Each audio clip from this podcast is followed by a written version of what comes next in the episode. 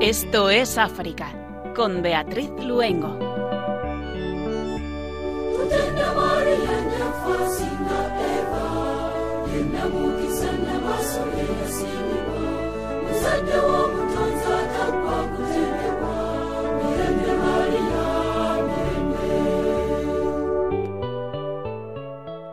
Hola, ¿qué tal? Buenas tardes a todos los oyentes de Radio María.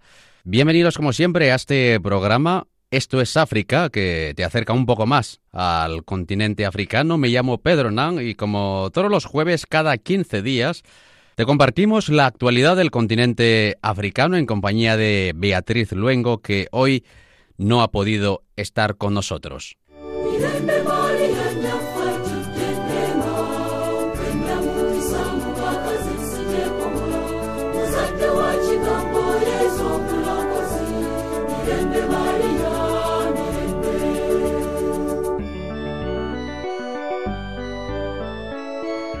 Hoy nos acompañará en el programa el sacerdote congoleño Willy Milayi, misionero de la Congregación de la Inmaculada Concepción y que además dirige en Kinshasa la ONG OSPED, Obras Sociales para la Protección de los Niños Desfavorecidos. Con él hablaremos sobre la realidad a la que se enfrentan niños y niñas que trabajan en las minas del coltán, cobalto y cobre en la República Democrática del Congo de allí salen esos eh, minerales preciados que se usan para fabricar los móviles, tabletas y portátiles que usamos el resto del mundo. Nuestros compañeros de Radio María Guinea Ecuatorial nos contarán sobre el incendio que se produjo el pasado 16 de enero en la Catedral de Santa Isabel, en la capital del país, Malabo, una catedral de estilo neogótico inaugurada en 1916. Con esos dos países, pues nosotros vamos a viajar hoy en este programa Esto es África para conocer más de cerca cómo se viven esas situaciones. Aquí comienza Esto es África.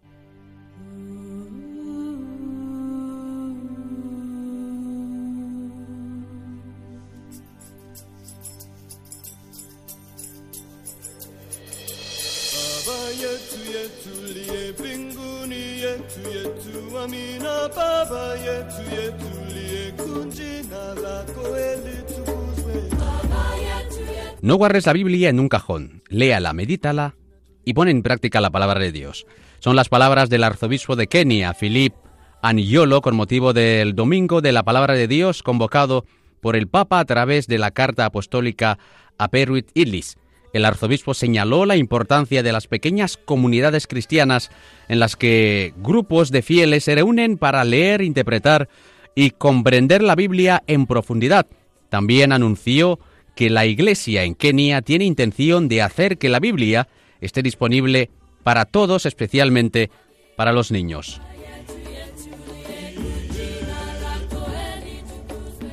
El Evangelio del Reino de Dios, semilla del desarrollo humano integral. Son las palabras del padre Donald Zagore, teólogo de la Sociedad de Misiones Africanas durante la celebración del Simposio Continental sobre la misión ad gentes que tiene por lema testimoniar, anunciar y celebrar la fe en la misión de la evangelización en África hoy, celebrado recientemente en Ouagadougou, Burkina Faso. El reino de Dios, con el poder de su evangelio, explica, restaura a la humanidad su vocación más sublime que el pecado ha tratado de pervertir repetidamente, la libertad. Vivir de acuerdo con los valores del Evangelio del Reino de Dios sigue siendo la clave para la liberación y la curación del poder del pecado de corrupción, ha dicho el teólogo.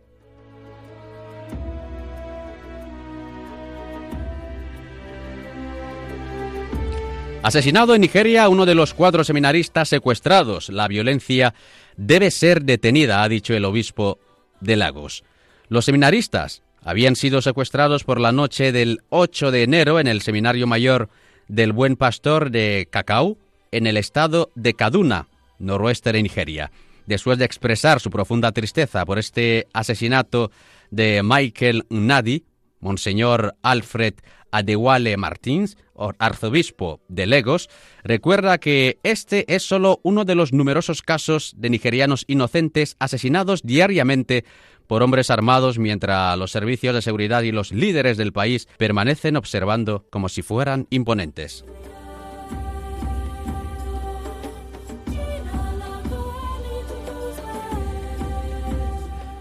Nuevas masacres en el este de la República Democrática del Congo hacen ascender a 370 el número de fallecidos desde finales de octubre. Al menos 40 civiles fueron asesinados en una serie de asaltos a seis aldeas en el territorio de Mambasa, provincia de Ituri, en el este de la República Democrática del Congo.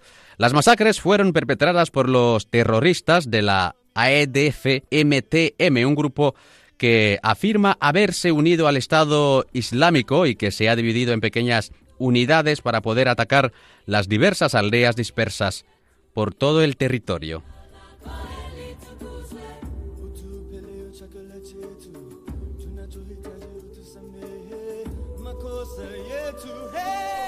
La dictadura de la yihad se ha instalado a 100 kilómetros de la capital, denuncia el misionero Mauro Armanino de la Sociedad de Misiones Africanas. La visión apocalíptica ha echado raíces a poco más de 100 kilómetros de Niamey, capital de Níger. El mensaje que están lanzando los yihadistas que actúan en la frontera con Burkina Faso es, conviértanse porque se acabó el tiempo. El misionero dice que los cristianos locales se ven obligados a rezar en los hogares en familia y en secreto con los vecinos de confianza en un país que reconoce formalmente la libertad de religión, culto e idioma.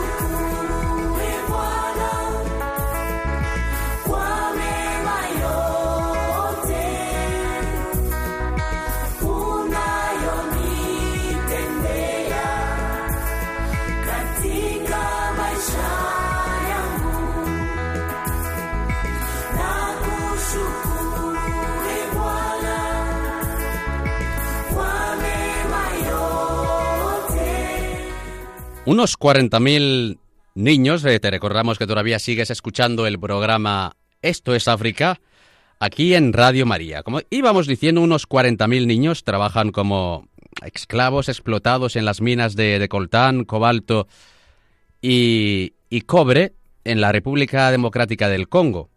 Está el SIDA y otros conflictos armados que suceden desde 1998 hasta hoy y que se han cobrado la vida de alrededor de 6 millones de, personas.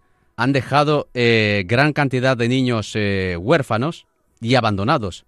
Son los conocidos como niños eh, de la calle y se calcula que solo en Kinshasa puede haber alrededor de 20.000.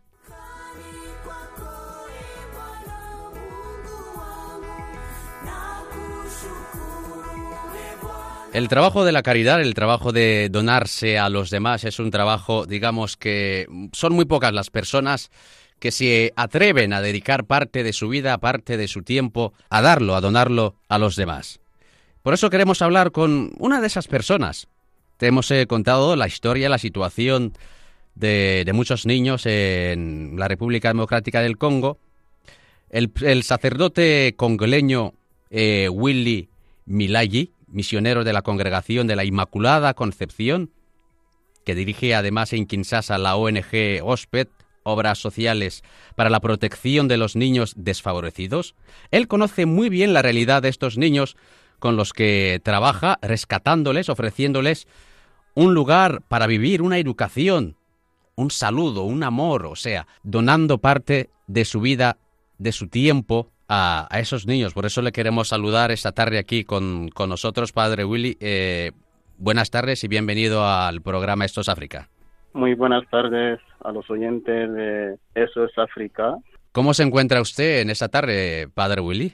Muy bien, muy bien. Eh, me he encantado de estar en contacto con vosotros, en conexión con vosotros y, y colaborar y dar mi pequeña experiencia sobre este tema que abordamos. Pues para nosotros también es un placer poder tenerle y que usted, pues que nos dé ese primer plano, ¿no? De, una persona que, que, vive día a día esta, esta, esta situación y que, pues, eh, eh, día a día lucha por salvar a esos niños. Pero vamos a comenzar desde el principio. ¿De, de dónde es usted? ¿Cuáles son eh, sus orígenes, padre, padre Willy? Sí, bueno, soy de la República Democrática del Congo, sacerdote la Orden Los Hijos de la Inmaculada Concepción, que está en Kinshasa y otros países en África, Guinea, Camerún, Costa de Marfil y América Latina también, muchos países. Hmm. ¿Cómo surge, cómo surge ese, ese, ese deseo de, de, servir a Dios, ese deseo de entregarse eh, a los demás? ¿Cómo surge su vocación sacerdotal, Padre Willy? Eh, bueno, mi vocación no es una vocación de tenerla muy a la edad muy pequeña, ¿no? Era mayor cuando terminé los estudios de bachillerato y sentí el deseo de servir al Señor y participando en las actividades de la parroquia íbamos a visitar a los enfermos, los presos, los niños, la calle, eh, los huérfanos y ahí sentí que el Señor iba trabajando en mí y yo sentía ese deseo de verdad de dedicarme al Señor. Y en el año 1994 yo conocí a la congregación que tiene como carisma también eh, la educación a los niños desfavorecidos, a los enfermos. Y yo decía, bueno, atento a lanzarlo y intentar a vivir esa, esa experiencia en la congregación. Así conocí la congregación y comencé el postulantado, el noviciado en Camerún y cuando terminé la filosofía me, me mandaron a Guinea Ecuatorial y ahí empecé la teología, aprendí el español ahí también. Y más tarde intenté fundar un colegio muy grande en, en, la ciudad de Bata, en Colombo. Y es un colegio de 1.500 niños que, que se llama Padre Munti en Colombo y gracias a Dios el Señor ha puesto, o sea, abrió, un camino sin dinero, sin nada, pero un colegio grande, mucha gente han apoyado y los niños nos agradecen hoy que han aprendido mucho y se educaron ahí, muchas cosas que has hecho con ellos y hoy día nos agradecen. De Guinea, eh, yo creo que eh, tendríamos un segundo programa porque estás justo mencionando lugares que yo conozco, he transitado bastante y, para mí también es un placer que hayas pasado por Guinea y que hayas conocido en Guinea y que también hayas podido dejar ahí, pues digamos, huella, ¿no? A través de esa obra que dices en, Padre Monti, que yo, que yo conozco bastante bien. Pero hablemos del Congo, hablemos de, esta situación. Muchos suelen decir que, África, digamos, eh, comparte los mismos rasgos, que todos los países africanos, digamos, eh, son como si fuesen un solo país. Eh. Por algo dicen por ahí que África Nahuán o algo, algo suelen decir. Pero, ¿cuál es la situación política y social en el Congo? Especialmente en la zona este del Congo, donde se encuentra principalmente su riqueza minera. Bueno, la situación de, Congo no ha cambiado mucho. Para hablar de la situación del Congo, sobre todo la parte de este, norte Kivu, hmm. los dos Kivus, yo pienso que primeramente hay que hablar de las guerras que han habido, porque han habido tres guerras en esta parte. Y en las tres guerras, los que han sufrido mucho son las mujeres violadas matadas y también los niños. O sea, es la situación desde que empezó Mobutu con 40, 30 años de dictadura. El hijo no ha cambiado nada porque hasta hoy día sigue muriendo miles y miles de niños que son a veces niños que los grupos armados vienen al pueblo y captan los niños los llevan al, al bosque para intentar a explotar eh, los minerales. O sea, la situación sigue igual. Cada día mueren miles y miles de niños y con un silencio mundial, podría decir yo, porque nadie habla de ese tema. Hmm. O sea, es la situación del norte Kivu, que es una situación de verdad muy lamentable que eh, nos deja indiferente, indiferente nadie lo habla. La situación, eh, digamos, como bien dices, en, en el norte, ¿Es diferente al resto de, regiones del, Congo? Sí, es diferente. Eh, la guerra solo está en la parte esta. Hmm. O sea, en el norte, o sea, los dos Kivus, así donde hay la guerra. Hmm. ¿Por qué hay guerra? Porque hay minerales. Hmm. ¿Por qué hay guerras? Porque hay de todo ahí. O sea, hay lucha de tierra, hay de todo.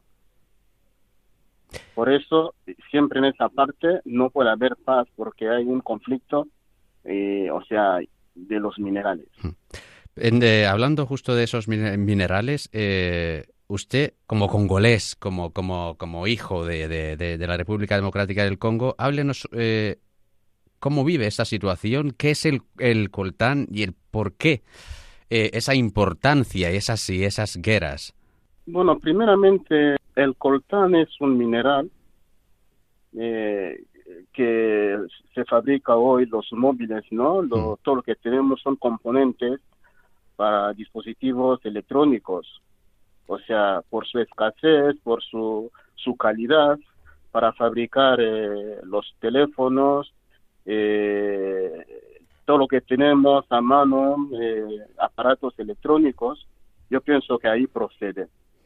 Se calcula que alrededor de 40.000 niños son víctimas de, explotación infantil trabajando en las minas de, de, coltán, de, cobalto, de todos esos recursos que tiene la República Democrática del Congo, son llamados niños cadáveres. ¿Cuándo y cómo eh, tiene usted, llega a tener ese primer contacto, noticias eh, sobre estos niños? Bueno, yo hablé con un niño, bueno, trabajaba, salía de, de esa parte desde tiempo de guerra, bajaba hasta Kinshasa y por ayuda de muchas personas. Entonces un día me iba a la procura, encontré ese muchacho, me decía, es que padre quiero, o sea, dame un trocito de pan, que tengo hambre, llevo tiempo que no como y aquí no tengo a nadie. Le pregunté, pero ¿cómo? ¿Dónde, dónde vienes tú? Me contó un poco su historia y cuando le pregunté me decía, bueno, padre, mira, nosotros íbamos a las minas y un grupo armado, porque son 30, 130 grupos armados. Vienen al pueblo, eh, llevan los niños al bosque, empiezan a explotar, pueden pensar de, eh, de las 7 de la mañana hasta las 7 de la tarde. O sea, a veces no comen y lo pasan mal, sin protección, sin nada. Entonces, si me dijo, mira, padre, eh, que tal que me ves aquí, yo era un cadáver. Porque le pregunté, ¿por qué tú eres cadáver? Me dijo que no, padre, mire, mire, yo estoy aquí porque estoy ya muerto. Mis compañeros ya, yo son, ya, ya son muertos. Y yo, ¿por qué muertos? Dice, un cadáver no tiene más miedo de la muerte. Entonces, me decía su historia de los que mueren en las minas y también el maltrato que le hacen ahí en las minas con los grupos armados. ¿En qué contexto podemos decir que proceden, eh, contexto social y, familiar, podemos decir que proceden eh, estos niños? Bueno, el contexto familiar, porque las familias son pobres, son campesinos que buscan su vida con las fincas, como conoces tú, hmm. y, con su, su, su ganadería, o sea, su vida es el bosque. Y cuando el bosque está ya ocupado por los grupos armados, o sea, no tiene más vida. O sea, su pequeño recurso es irse al bosque, cultivar y hacer su ganadería, porque cuando hay esta situación no pueden hacer nada. Claro. Entonces, es la situación que ellos viven ahí, o sea, una precariedad lo que están viviendo. Claro, eh, como bien dices, eh, yo conozco muy bien cómo la situación, sobre todo en la vida en el campo, eh, usted que ya que has pasado tres, 13 años en, Guinea, pues sabrás que muchas familias en Guinea también viven de, la finca y del campo. Pues claro, como bien dices, si llega a ser que esa finca, ese bosque, que ese recurso que tienen muchas familias, ahora esos bosques están ocupados por grupos armados, pues entonces, eh, claro, a uno no le queda de otra que, que buscarse la vida como, como sea, ¿no? En ese, en ese caso. Claro, claro. Eh, ¿Con qué edad empiezan a trabajar en las minas y, cómo es eh, su día a día en ellas, padre? Bueno, las edades a partir de 12 años hasta 17 y también los mayores también, porque son esclavos, ¿no? De las guerrillas son sus esclavos y, empiezan a trabajar de 7 hasta las 7 de la tarde y su vida es en las minas, a veces no les paga nada. O sea, como le dice, es una explotación y cada grupo tiene su territorio, el que manda y tampoco no gana nada. Y si están ahí en el bosque como esclavos, no saldrán y algunos escapan y así lo viven. Muy bien, eh, ahora vamos a hablar un poco también de, esa otra parte de, su trabajo, si, si, me lo permite, padre, hablar también de la, de la ONG y en nada, eh, no te vayas, padre, porque le, vamos, eh, le tenemos que contar a la gente, o al menos que usted nos explique, eh, qué es lo que hace la, la ONG, el trabajo de la ONG. Lo escuchamos todo en menos de dos minutos.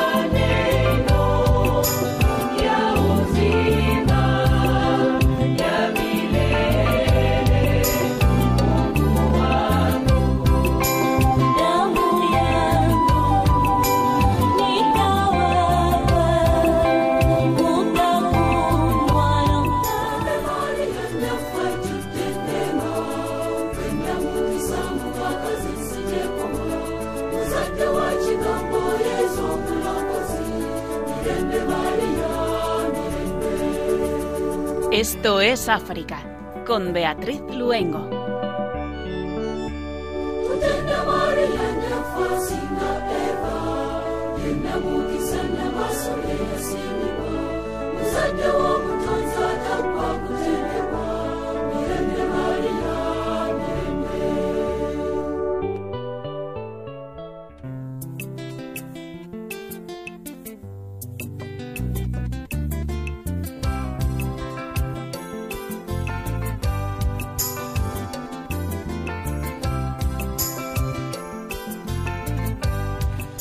Después de escuchar este precioso canto, que también estamos escuchando de fondo para la comunión, que nos llega desde República Democrática del Congo, Continuamos con el padre Willy Milayi, misionero de la Congregación de la Inmaculada Concepción. Padre que, como le he dicho antes, vamos a ir a, la otra parte, a hablar de la ONG, hablar de los proyectos, hablar del trabajo. Y vamos a empezar por eso, por los proyectos sobre los que vamos a hablar a continuación. ¿eh? Se centran también en, esos niños, en los eh, niños de la calle. ¿Cuál, ¿Cuál es su realidad? Bueno, primero quisiera decir que eh, los niños de la calle son niños de, de familia, a veces los padres no tienen medios y dejan sus casas, se van a las calles. Hay también niños que tratan muchas veces que son niños brujos, que no les tratan así y también van a las calles. Y otros niños que también sus padres están separados y no, ven, no, tienen medio económico y se meten en la calle. Eh, simplemente en la ciudad de Kinshasa hay 20.000 niños, más de 20.000 niños en las calles o sea, cómo viven, subir a esta calle, hacen toda la calle y con las intemperies de, de todo, o sea, a veces droga, a veces fumar, eh, beber, o sea, todos los que se encuentran en las calles. Normalmente los niños, eh, niños, tanto niños como jóvenes, vamos a, vamos a decirlo, eh, que se encuentran en la calle, como bien dices, son porque muchas de las situaciones que viven les obligan o les empujan a llevar eh, esta vida, pero eh, normalmente muchos a, veces, a veces incluso suelen ser un poco agresivos. Eh, ¿Cómo consiguen acercarse estos niños y, que ellos lleguen a confiar hasta el punto de contarle su vida, sus historias? ¿Cómo lo hacen? Bueno, primero en Kinshasa hay una asociación muy grande que es Rejet, que trabaja sobre los casos de los niños de la calle. O sea, yo trabajé y sigo trabajando con ellos. Bueno, a veces cuando tienen necesidad, vienen, se acercan, piden ayuda y a partir de ahí también intentamos hablar con ellos, saber por qué te encuentras en la calle, no podemos ayudarte para estudiar, no podemos hacer algo para ti para que salga de la calle y poco a poco el niño se abre o sea, mm. cuando ve que hay necesidad y tener deseo de estudiar y de tener un lugar para dormir, entonces él se ofrece y empieza a decirte sus historias, su vida, y a partir de ahí busca manera de coger a uno, y él también se va, busca a sus, sus compañeros y dice, bueno, mira, yo dejo la calle porque encontré un lugar para dormir, para comer, para estudiar, alguien se ocupa de mí. Entonces, con este, este método, intentamos llegarle y, y poco a poco conseguimos a, a sacar algunos. Y una vez que ya se ha incorporado, estudia, buscamos su familia para hacer la reinserción en su familia y acompañarle, acompañarle también. Una de las cosas que me llama un poquito la, la atención es, eh, has estado en Guinea 13 años, has dejado ahí eh, un colegio enorme, una reputación, Padre Monti, que todo el mundo eh, en Guinea eh, conoce y ahora estás con las obras sociales eh, para la protección de los niños desfavorecidos. ¿Qué te mueve? ¿Cómo, cómo surge toda esa iniciativa en concreto, la, la ONG? ¿Cómo surge la idea? Bueno, la idea es para mí es de verdad preocuparse del futuro de esos niños. Porque si no hacemos nada por los niños, que es el futuro de mañana, yo pienso que no haremos nada. Eh, a mí me da mucha pena de ver un niño sufrir y nosotros los mayores no podemos aportar nada. O sea, mi preocupación siempre ha sido de trabajar por los niños, intentar solucionar lo poquito que se pueda ver y para que tenga un futuro mañana, un oficio, y que tenga su familia, que se organice, que sepa que no, bueno, si soy una persona hoy porque hay otras personas que me han ayudado para que yo sea lo que soy hoy. Hmm. O sea, es la preocupación, lo que estamos intentando montar y en el Congo de día a día, o sea, no es un trabajo ya hecho, porque es una lucha permanente y hay que seguir luchando y aportar sobre todo el cariño, porque les falta mucho cariño, el amor y, y también la confianza, que alguien se confíe en él y alguien que le, que le diga, mira chico, mira adelante, eh, tú eres inteligente, tú puedes hacer esto, tú eres capaz, tu futuro está en sus manos, te echamos una mano. Así es lo que la preocupación que tenemos siempre en ese grupo que estamos trabajando siempre. Y también añadir porque por las minas hemos terminado y estamos colaborando en la zona de, de, de Chivo también con una senadora que era mi profesora Hmm. que también la zona de las minas estamos colaborando el año pasado, la enviamos casi 1.500 eh, euros para los niños. Es muy encantado la senadora y eh, seguimos, trabajando con, eh, con ella. ¿Y qué proyectos se están llevando a cabo en concreto en, en Congo ahora mismo?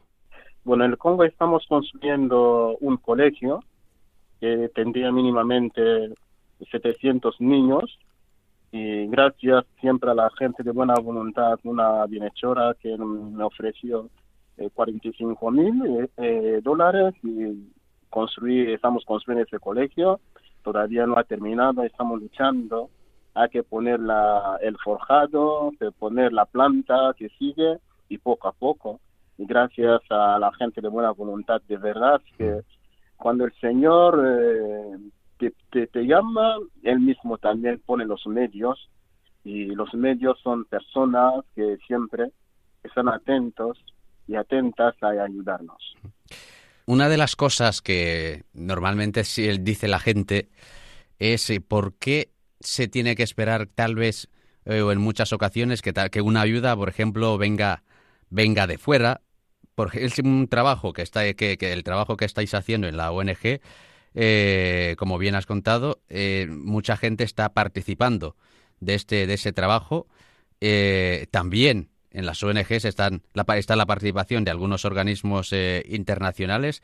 Lo que yo te quiero preguntar es, ¿cree que existe más conciencia entre los propios congoleños, entre nosotros mismos los africanos, sobre la situación que sufren muchos niños eh, en el seno de nuestra sociedad. ¿Tú crees que nosotros somos conscientes de eso? ¿Por qué crees que tal vez no actuamos? ¿Qué, piensas respecto? Bueno, yo pienso que ese tema es muy preocupante para todos. O sea, cada uno donde esté debe que preocuparse por el futuro de África. O sea, África no es eh, un europeo que viene a África, no. Somos nosotros o sea, las iniciativas que tenemos, uno que monta algo, hay una conciencia tomada ya.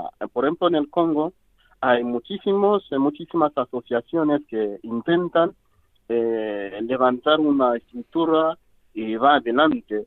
Y yo pienso que esto también anima mucho, no solo que uno hace una cosa y se acaba ahí, no, sino que hay otros también y necesita también un coraje y también un empeño para decir, bueno, todos nosotros vamos a construir África, vamos a intentar a levantar lo que es nuestra tierra, lo que es nuestra nación, lo que es eh, nuestro continente. Yo pienso la toma de conciencia está porque cuando mm, veo muchas muchas muchas asociaciones que están ahí, están luchando, están luchando, a veces no esperan las ayudas de aquí.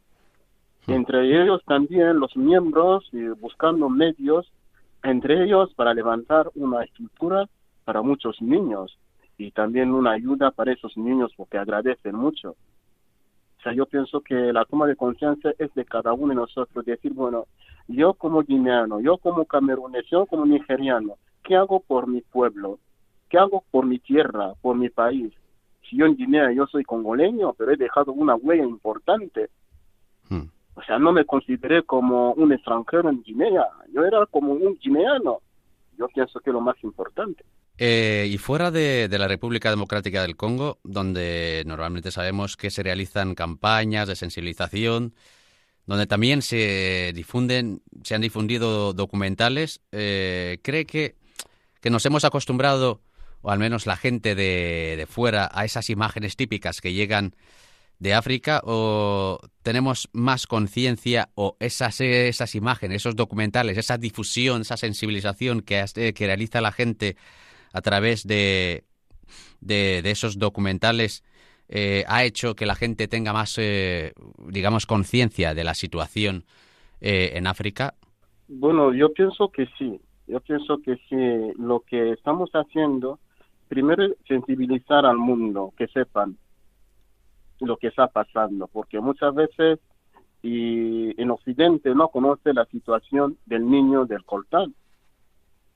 No conoce muchas situaciones que pasan ahí. Tenemos un tablet, tenemos, ¿cómo se llama?, un teléfono y no sabemos qué, de dónde viene, cómo se han hecho para tener este coltán y este teléfono que tengo aquí a mano. Yo pienso que todo depende de nosotros sensibilizar esa situación, que la gente sepan que la gente diga, bueno, ¿y qué es lo que está pasando ahí? Y también nosotros, como africanos, buscar maneras que no, llevar esos proyectos adelante y que, que dé fruto para el, futuro de esos niños, de lo que estamos haciendo. Hablando ya a nivel, eh, a nivel personal sobre, sobre su vida, ¿cómo cree que ha marcado su, su vocación sacerdotal eh, el contacto con, con estas eh, diferentes eh, situaciones de, explotación infantil, de, del sufrimiento de los, eh, de los niños. ¿Cómo, ¿Cómo le ha marcado a, a, ti de, una manera tanto personal, espiritual, como en su vocación sacerdotal? Bueno, primero cuando me levanto por la mañana, doy gracias a Dios, le digo, Señor, te doy gracias por todas las personas que ponen mi camino en este día. O sea, es la oración mía de cada mañana, de cada día. Y como sacerdote, es verdad que siempre no duermo.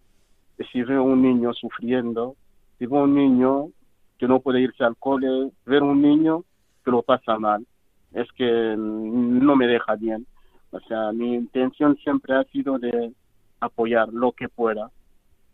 Yo pienso que es eh, lo que tenía que movernos a todos, como sacerdote, como seglar, a cualquier del mundo, aunque no sea cristiano, es decir, bueno, quiero buscar el futuro de alguien, de uno que está ahí. Yo pienso es lo más importante tener ese espíritu eh, de, llevar todo, bueno, mirando al otro, no solo a mí, sino al otro. Yo pienso que lo que intento vivir diariamente con los niños, con todas las personas que el Señor pone en mi camino y para intentar a solucionar, aunque no de todo, pero algo. Es lo que a mí me mueve siempre y, no me canso nunca eh, de, trabajar y de, ir adelante buscando cómo hay que aportar una pequeña solución a la situación de un niño o a la persona que está que necesita algo. Pues eh, muchas gracias, eh, padre, por estar con nosotros hoy aquí en este programa Esto es África. El padre Willy Milayi, que es misionero de la Congregación de la Inmaculada Concepción y como hemos dicho que además dirige en Kinshasa la ONG OSPED, Obras Sociales para la Protección de los Niños eh, Desfavorecidos. Padre, eh, le voy a pedir eh, que todavía no nos deje al final del programa si nos puede pues hacer una oración final y rezar por todas las personas.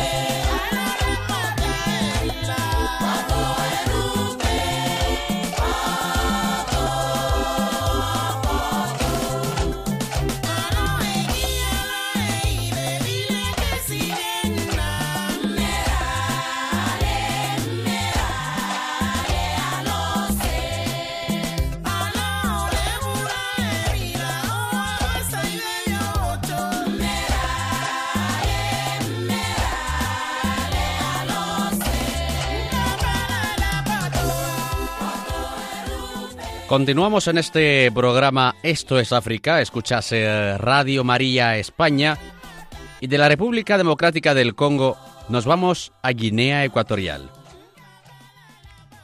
El pasado 16 de enero, la Catedral Neogótica de Santa Isabel de Malabo sufrió un incendio. La Catedral de Santa Isabel de Malabo se encuentra ubicada en la Avenida de la Independencia y es la sede de la archidiócesis. Hablamos de una iglesia, eh, de la iglesia más importante de este pequeño país africano de Guinea Ecuatorial. La construcción de esta catedral, que, se quemó el pasado 16 de enero, como te contaba hace nada, eh, comenzó en el año 1900, 1897 con la ayuda de los fieles, las compañías eh, comerciales de aquel entonces y del gobierno español, pues en esos tiempos Guinea era colonia española. El encargado de construir este edificio neogótico fue el arquitecto Luis Segarra. La catedral se inauguró en 1916. Nuestros compañeros de Radio María Guinea Ecuatorial, a través de Felisa Anfumi, eh, nos cuentan un poco más las causas del incendio y cómo se está eh, viviendo esta situación en, Guinea Ecuatorial después, después del, del incendio, ¿no? 104 años después arde la Catedral de Malabo. Oh, la catedral quemándose, Dios mío. Fue a finales de noviembre del año 2019 cuando el arzobispo de Malabo, Monseñor Juan Nsue Ejan, dio la noticia de que la Catedral Metropolitana de Malabo cerraría sus puertas. Entonces, la buena noticia es que el edificio que alberga la catedral va a ser restaurada próximamente. Se va a iniciar las obras de restauración de nuestro edificio emblemático, si Dios mediante, el 17 de enero. Lejos de sospechar que la iglesia, catedral símbolo de unión, de belleza e historia, sufriría un incendio ocho días después de que comenzaran las obras de su restauración. Dios mío, ahora mismo está pasando. Monseñor Juan Nsue convocó una rueda de prensa con todos los medios de comunicación de la ciudad de Malabo para darles la noticia de que estaría cerrada por obras durante aproximadamente siete meses. Se prevé la duración de seis a siete meses para que se pueda restaurar el culto en la iglesia catedral. El pasado enero, la Catedral Metropolitana de la Archidiócesis de Malabo arde en llamas. El fuego, que provocó que gran parte de la cubierta se incendiara, tuvo una duración aproximada de cinco horas, mientras los bomberos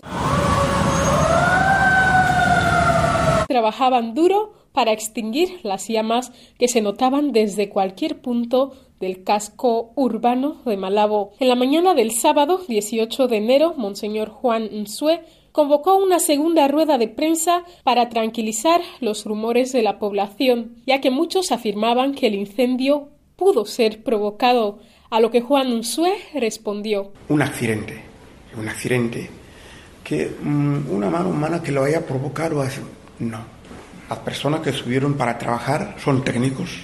Ha ocurrido un, accidente, como muchos accidentes pueden ocurrir. Toda obra humana está propenso a, sufrir un tipo de accidente, pero haciendo una lectura, porque este es un mensaje. Cuando ocurre así un suceso, a nosotros nos corresponde hacer una lectura del hecho, pero no una lectura superficial o simplemente material los designios de Dios son inescrutables. El párroco de la catedral, reverendo padre Benjamín Bosepa, da gracias a Dios porque no hubo heridos ni pérdida de vidas humanas. En el incendio de la semana pasada, el, día 15 de enero, no hubo incidente humano alguno, o sea, no hubo heridos, no hubo muertes. Esto es, ha sido de verdad una, una suerte porque cuando cayó la bóveda había gente dentro de la iglesia y alguien pudo haberse dañado e incluso eh, quedado bajo los escombros, ¿no? Dios sea bendito por todo eso. Los niños también lamentaban lo ocurrido, mientras congregaban junto a sus padres el pasado día 22 de enero para rezar todos juntos en la vigilia convocada por el reverendo Padre Benjamín Bosepa, párroco de la Santa Iglesia Catedral de Malabo. Esta pequeña nos cuenta su impresión. Lo que estuvimos celebrando aquí era el aniversario de la dedicación de nuestra catedral. ¿Y qué te ha parecido el que los cristianos estén aquí rezando por este día? Muy bien, es como un apoyo a la catedral. ¿Y qué te pareció lo del incendio que ocurrió hace, hace bien poco? Muy raro, porque no se sabe cómo se ha provocado el incendio. Este año se cumplen 104 años desde 1916, cuando se inauguró la Catedral Metropolitana de Malabo, obra del español Luis Sagara. Estás escuchando el programa Esto es África con Beatriz Luengo.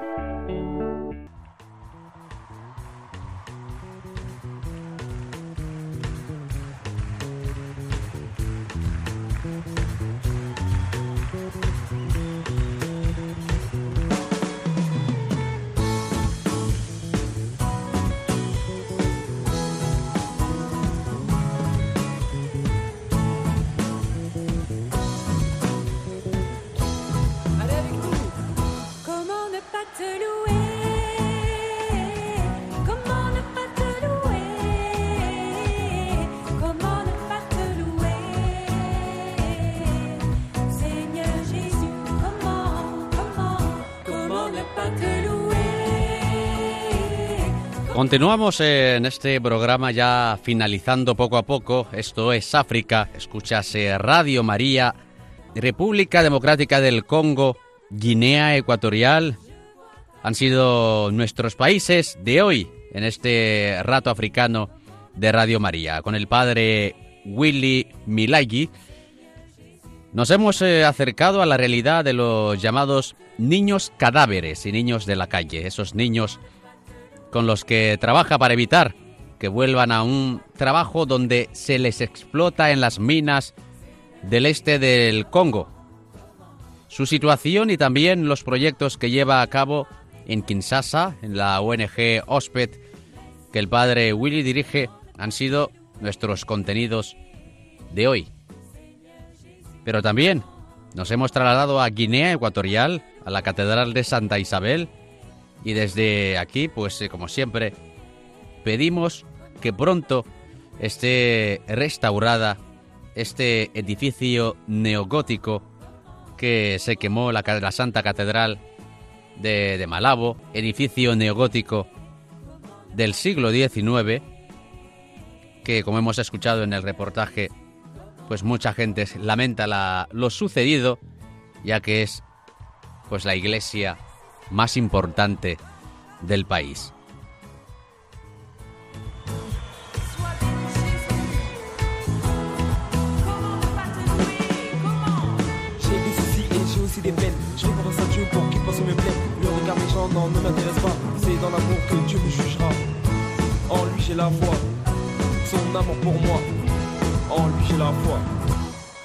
Y toca despedirse. Damos las gracias de corazón al padre Willy Milayi y a nuestros compañeros de Radio María Guinea Ecuatorial. Gracias a todo el equipo de Radio María que cada día pues se encuentran eh, en los diferentes departamentos trabajando para que todos los programas puedan salir de la mejor manera posible. Y por supuesto a todos eh, vosotros que estáis al otro lado, nuestros oyentes, por haber compartido con nosotros este rato africano de los jueves cada 15 días.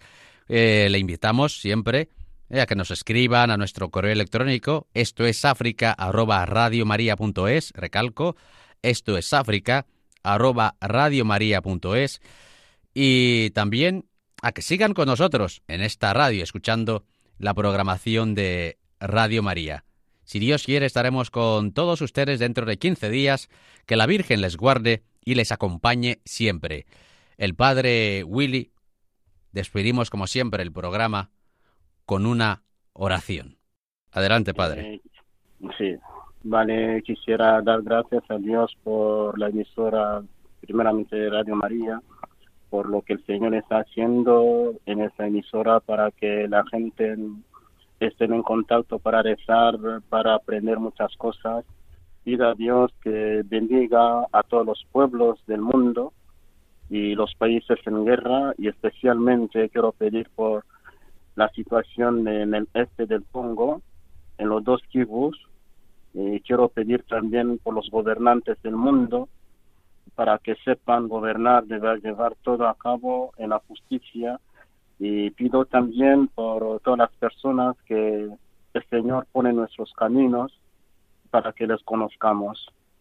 Y quiero agradecer a Dios por este programa, por todas las personas que seguirán ese programa y para que todos podamos construir un mundo mejor, un mundo de paz, de amor, de justicia y agradeciendo también a muchas personas que nos han apoyado, que, sigan siempre eh, con espíritu de oración, de dedicación, de entrega al Señor. Amén. Amén. Muchas gracias, Padre, por, por su tiempo. Muchas gracias, Pedro. Ya nos veremos otro momento. Claro que sí. Para mí será un placer poder, poder verle. Vale, muchísimas gracias. Que Dios os bendiga.